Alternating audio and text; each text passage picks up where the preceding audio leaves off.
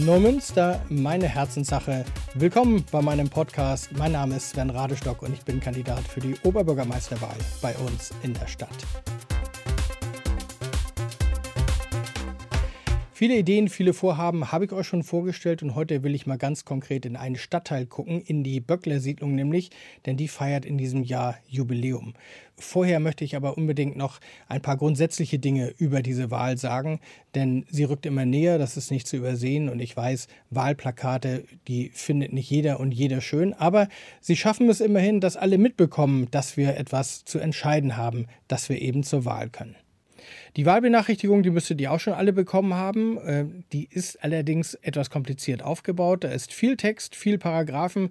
Dabei ist das Wählen an sich gar keine Hexerei. Und weil viele jetzt das erste Mal dabei sind und mitwählen dürfen, ab 16, und weil viele vielleicht auch zum ersten Mal das Instrument der Briefwahl benutzen wollen, will ich es doch einmal wenigstens ganz kurz erklären. Also am einfachsten ist natürlich der Weg ins Wahllokal. Am 9. Mai geht ihr hin zwischen 8 und 18 Uhr. Das Wahllokal steht auf dem Brief, den ihr von der Stadt bekommen habt. Da geht ihr hin und stimmt ab. Ihr könnt euch auch schon vorher auf den Weg machen und vorher abstimmen. Dafür gibt es extra ein Wahlbüro im Rathaus. Das ist vormittags immer geöffnet von 8 bis 12 Uhr und nachmittags auch. Da sind die Zeiten allerdings unterschiedlich. Da könnt ihr direkt abstimmen. Oder ihr fordert euch die Unterlagen für die Briefwahl an. Das wollen in diesem Jahr ja auch besonders viele Menschen machen. Dafür gibt es zwei Möglichkeiten. Entweder ihr nehmt den Brief der Stadt, füllt ihn aus und schickt ihn zurück ans Rathaus. Oder ihr geht ins Internet auf www.neumünster.de, tragt da euren Namen, eure Anschrift, eure E-Mail-Adresse ein und dann wartet ihr einfach etwas. Ihr wartet und wartet und wartet und dann habt ihr eure Wahlunterlagen zu Hause per Post.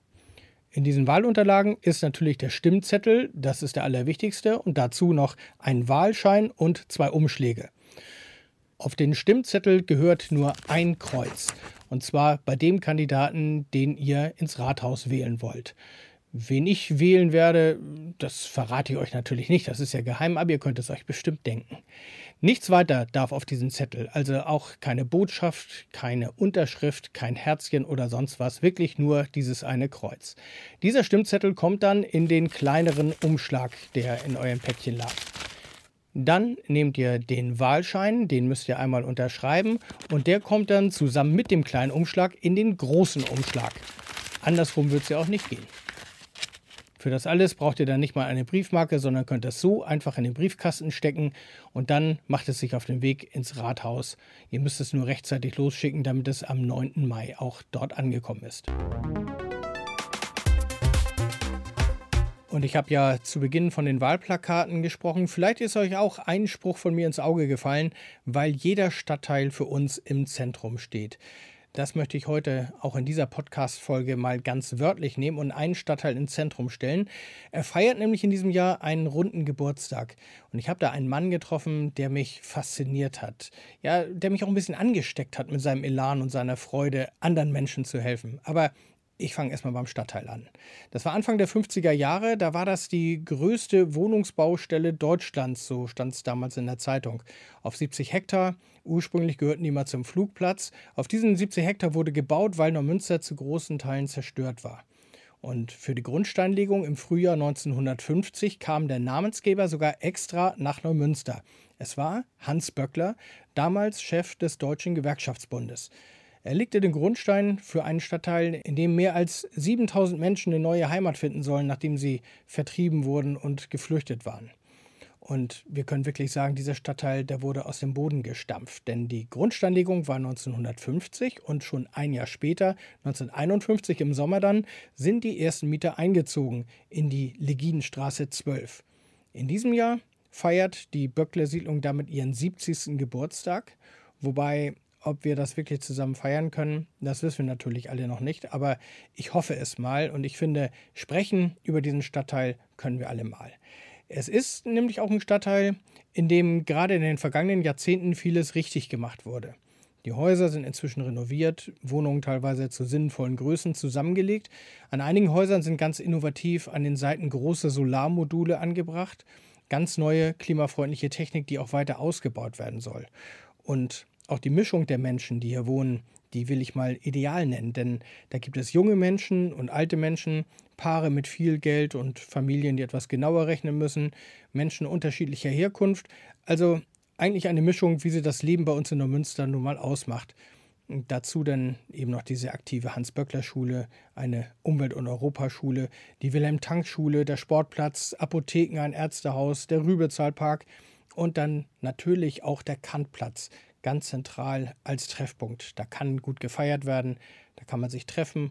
Das Ganze, das kommt nicht von ungefähr, denn die Böckler-Siedlung ist auch aus einem anderen Grund so ein kleines Vorbild oder kann zumindest ein kleines Vorbild sein für lebendige Stadtteile.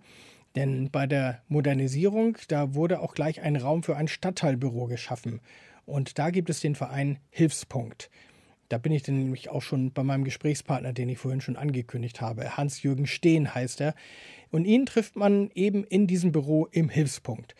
Und wer in der Böckler-Siedlung wohnt, der weiß, wenn er Hilfe braucht oder wenn sie Hilfe braucht, dann findet man sie dort bei Hans-Jürgen Steen und seinen Mitstreitern. Und wenn ich ihn frage, was für ihn die Böckler-Siedlung heute ausmacht, dann beginnen seine Augen direkt zu leuchten. Dass das hier ein, ein ruhiger, ein wirklich ruhiger Stadtteil ist, die Nahverkehrswege sind hier wirklich angebracht. Hier fährt alle 20 Minuten der Bus. Der fährt zum Friesencenter, der fährt in die Innenstadt. Wir haben hier Ärzte, wir haben hier Apotheke, wir haben hier ein Einkaufscenter. Also alles das, was das Herz begehrt, ist hier in der Böckler Siedlung vorhanden. Und wir haben den Hilfspunkt als organisierte Nachbarschaftshilfe sozusagen. Ja, genau. Ja. Was machen Sie da alles? Also wir machen, ja, wo soll ich da anfangen? Im Grunde genommen hätte ich keinen Briefkasten gebraucht, sondern nur einen Kummerkasten. Das hätte man hier hinbauen können. Es sind Beschwerden über Sauberkeit im Stadtteil. Es sind Beschwerden über irgendwelche Baumaßnahmen, die jetzt so langsam in die Wege geleitet werden sollten, die aber nicht vorangehen es sind ja manchmal ganz praktische Probleme, die jemand hat, ne? wenn, wenn sich jemand an Sie wendet. Ach so, Sie haben diese schöne Geschichte erzählt von, von, der Frau mit dem, mit dem das, das Problem, was wir haben, die älteren Leute, die leben hier und die Kinder wohnen in anderen Bundesländern rein beruflich. So, und dann kommen wir ins Spiel, wenn die irgendwas gemacht haben wollen, zum Beispiel die Glühbirne auswechseln oder äh, ein Schrank ist instabil, die Schrauben mal nachdrehen dann hat man schon von einer Tochter, die in Karlsruhe berufstätig ist und auch wohnt, einen Anruf bekommen, dass man in die Stegewaldstraße mal fahren möchte und dann dort mal die Schrauben nachdreht. Und dann fahren wir dahin und machen es. Auf Sonnabend und Sonntags. Das machen wir. Und es gibt auch manchmal Erlebnisse, die gehen sogar Ihnen richtig noch zu Herzen, obwohl Sie das ja nun schon seit Jahren machen. Ja, das sind so, wenn das so Schwerkranke und die dann noch mal irgendwie einen Teil der Böckler-Siedlung sehen möchten, spazieren gehen. Wir haben zum Beispiel, wir machen ja auch Begleitpersonal. Also wir, letztens rief eine Frau an, äh, sie ist blind und möchte gerne mal spazieren gehen. Aber sie braucht eine Stütze. So, dann haben wir ein Vereinsmitglied, der hat dann gesagt, die gute Frau, ich mache es, ich gehe hin, gesagt, pass auf, ihr macht die Termine, dann bin ich da raus, aber es, es läuft. So, und dann ist die gute Frau mit ihr anderthalb Stunden immer zweimal in der Woche spazieren gegangen und alles gut. Sie hat, hat immer den letzten Wunsch noch mal erfüllt. Das ist genauso mit, mit einer Rollstuhlfahrerin, die wir dann getragen haben, bis sie dann unten war. Und dann sind die Schwestern mit ihr noch mal durch die Böckler Siedlung geschoben. Sonnenschein, allerbestes Wetter. Ja, und sowas ist natürlich, das geht auch wirklich an die Substanz. Das geht richtig, wo man dann auch nochmal Tränen in den Augen kriegt.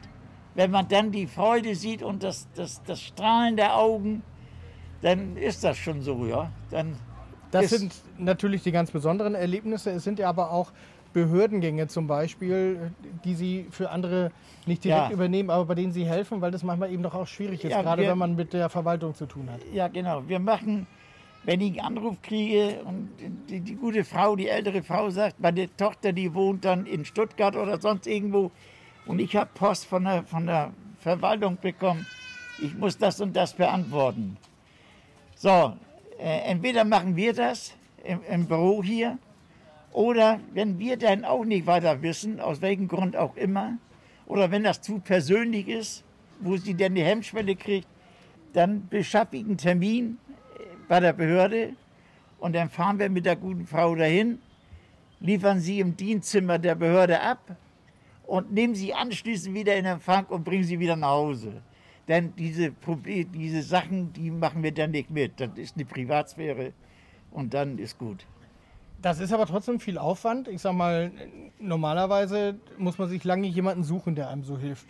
Ja, das ist schon richtig, ja. Also, wie gesagt, wir sind hier immer äh, 60 Stunden in der Woche präsent. Und außer Veranstaltung, das, die kommen aber die Stunden extra, die ich auch nicht bezahlt kriege. Wir machen alles ehrenamtlich. Und die Jungs, die dann da losfahren und in den Haushalten Glühbirne auswechseln, in anderen Stadtteilen, die haben noch Kinder, sind im Schichtdienst.